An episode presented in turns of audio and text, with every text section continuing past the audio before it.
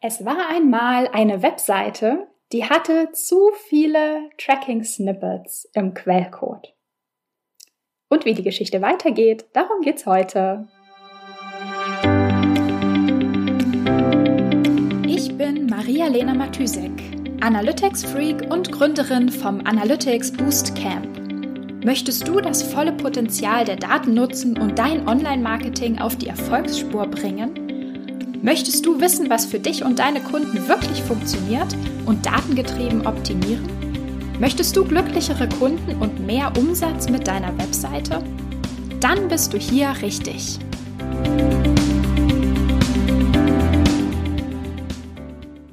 Hallo und herzlich willkommen zu einer mitwöchlichen Podcast-Episode in der Analytics-Sprechstunde. Heute Heute war ein guter Tag. Heute habe ich wirklich den ganzen Tag in einem Google Tag Manager Container verbracht und ähm, an Tags und Triggern und Variablen gebastelt und Tracking-Anfragen von Marketing-Managern bearbeitet, beantwortet, diskutiert, ähm, den Container aufgeräumt, also versucht ganz alte Tags mit äh, ganz neuen so in Einklang zu bringen, dass das Ganze ein bisschen übersichtlicher ähm, und einfach sauberer strukturiert wird. Also ein, ein Google Tag Manager Tag heute auf jeden Fall. Und da dachte ich mir, welcher Tag wäre besser geeignet als eine, ja, eine Google Tag Manager ähm, Serie praktisch in der Analytics-Sprechstunde ähm, hier zu starten. Ich habe das ja sowieso vor Weihnachten versprochen, ähm, dass ich den bisher immer etwas links liegen gelassenen Google Tag Manager ähm, mal ein bisschen weiter in den Vordergrund hole hier ähm, in dem Podcast. Und da dachte ich mir, fangen wir doch einfach mal mit der Geschichte ähm, vom Google Tag Manager an. Ich hatte ja letztes Jahr schon mal zwei Episoden zur Geschichte von Google Analytics aufgenommen und ja, da äh, ist es doch jetzt ausgleichende Gerechtigkeit, äh, wenn der Tag Manager auch mal drankommt.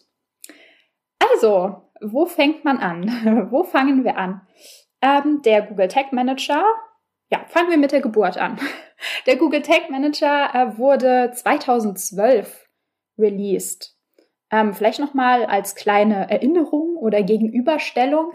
Google Analytics wurde 2005 schon gegründet, also ein gutes Stückchen eher, ähm, beziehungsweise also gegründet in Anführungszeichen, ähm, denn Google Analytics ist ja aus einem anderen Tool, aus Urchin Analytics sozusagen hervorgegangen und ähm, ja, bei Analytics oder bei Google Analytics jetzt ganz speziell kann man natürlich auch sagen, dass es schon einige Vorgängerversionen gab. Also das Ganze war eher so eine Evolution. Das heißt, aus einem sehr, sehr, sehr, sehr simplen Tracking oder sehr simplen Metriken ähm, ist dann sozusagen nach und nach eine, eine richtige Analytics-Software, so wie wir sie heute praktisch kennen, entstanden. Also das Ganze ist wirklich ähm, ja, gewachsen hat, sich entwickelt, ist komplexer geworden. Ähm, wohingegen das beim Google Tag Manager nicht ganz so war. Also beim Google Tag Manager ist es eher so, dass es, ja, der wurde praktisch mehr oder weniger ad hoc 2012 aus der Taufe gehoben. Also da gab es jetzt noch keine jahrelange ähm, Evolution mit irgendwie Vorgängertools oder so. Das heißt, in dem Moment, wo der rauskam, sozusagen, wo die Marketing, die Online-Marketing-Welt damit arbeiten könnte, war das schon ein großes Ding. So. Und genau, jetzt könnten wir noch mal einen Blick darauf werfen, wie es eigentlich dazu gekommen ist, dass ähm, ja, dass jemand auf die Idee gekommen ist, dass ein Tech Manager eine gute Idee wäre. Jetzt frage ich mich gerade, äh, sollten wir erst klären, was eigentlich ein Tech Manager ist? Ähm, nee, das machen wir vielleicht in einer anderen Episode.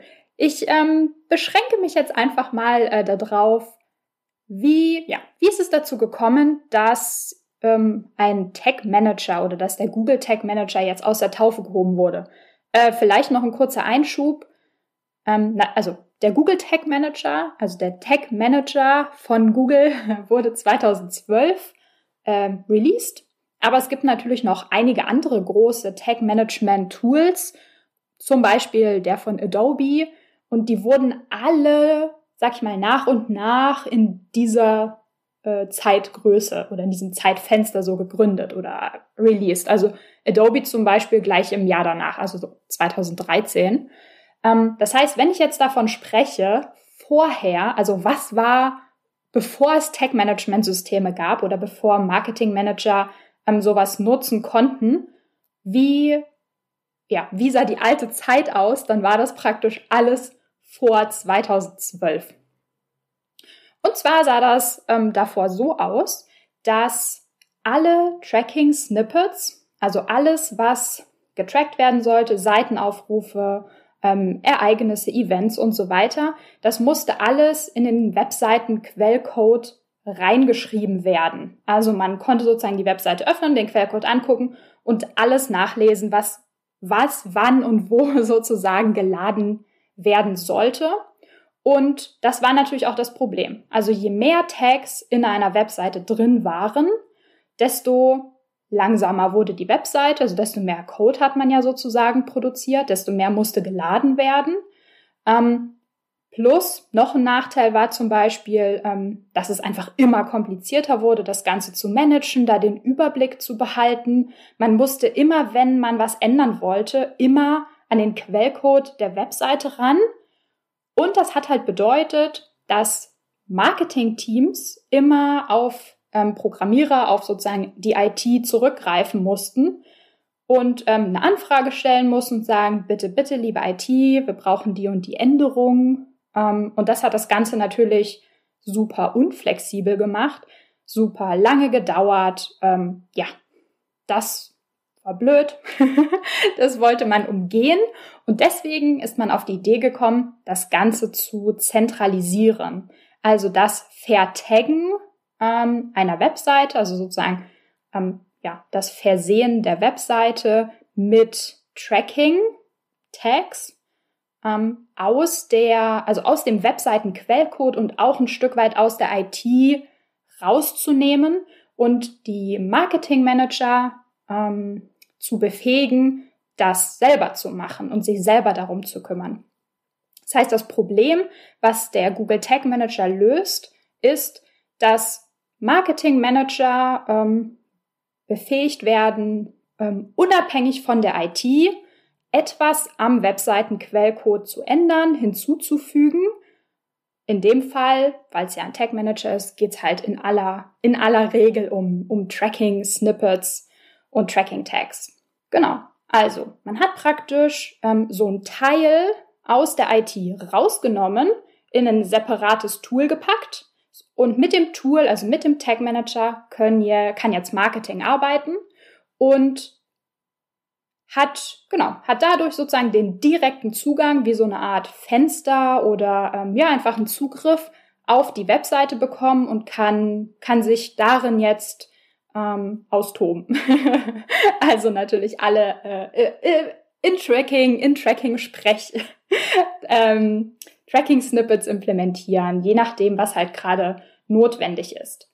Das heißt natürlich auch, dadurch, dass der Tag-Manager praktisch wie so eine Art Rippe ist, den, die man aus dem IT-Team rausgeschnitten hat, ähm, sieht er natürlich aus Marketing-Perspektive ziemlich technisch aus und aus IT-Perspektive, also wenn da jetzt ein ITler oder ein Programmierer ähm, reinschaut, sieht das Ganze ziemlich untechnisch und vereinfacht aus. Ähm, also es ist sozusagen so eine Mischung aus beidem. Und natürlich gibt es sehr, sehr viele, ähm, wie sagt man, Programmierkonzepte oder ähm, Konzepte, die, die für Entwickler total alltäglich sind, an die sich Marketingmanager aber oft erstmal gewöhnen müssen.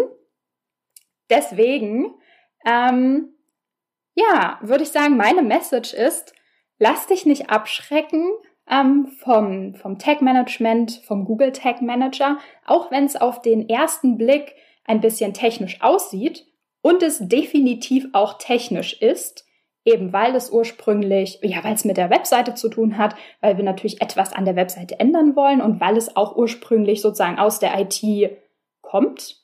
Ähm, Das macht aber nichts. Also lass dich davon nicht beirren. Man kann trotzdem mega schnell äh, durchsteigen und einfach verstehen, wie das Ganze funktioniert, wie es aufgebaut ist, was man damit alles machen kann.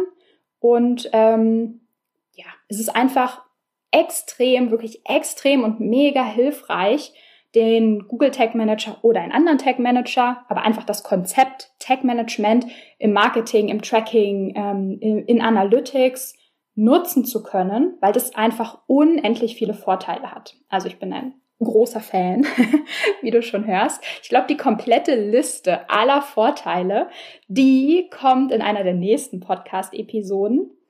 Ähm, genau. Und wie gesagt, es ist ein bisschen technisch, aber no worries. ich werde mir auf jeden Fall in den nächsten Episoden ähm, das so ein bisschen vornehmen, so Schritt für Schritt die einzelnen Konzepte im Tag Manager oder auch grundsätzlich, wie funktioniert der Tag Manager und die komplette Liste der Vorteile, die ich gerade angekündigt habe. Ähm, also mir das so ein bisschen äh, vorzunehmen äh, und mit dir zu teilen in den nächsten Podcast-Episoden. Ja, damit würde ich sagen, ist der Auftakt der Google Tag Manager Reihe gemacht und du hörst morgen wieder von mir. Bis dann, ciao, ciao. Wenn dir die Folge gefallen hat und du etwas mitnehmen konntest, dann würde ich mich mega über eine Bewertung freuen. Abonniere den Podcast, teile ihn mit Freunden und Kollegen und wenn du selbst eine Frage hast, die ich dir in der Analytics-Sprechstunde beantworten kann, dann schreib sie mir auf jeden Fall per Mail an maria.analyticsfreak.com, auf Facebook oder über LinkedIn.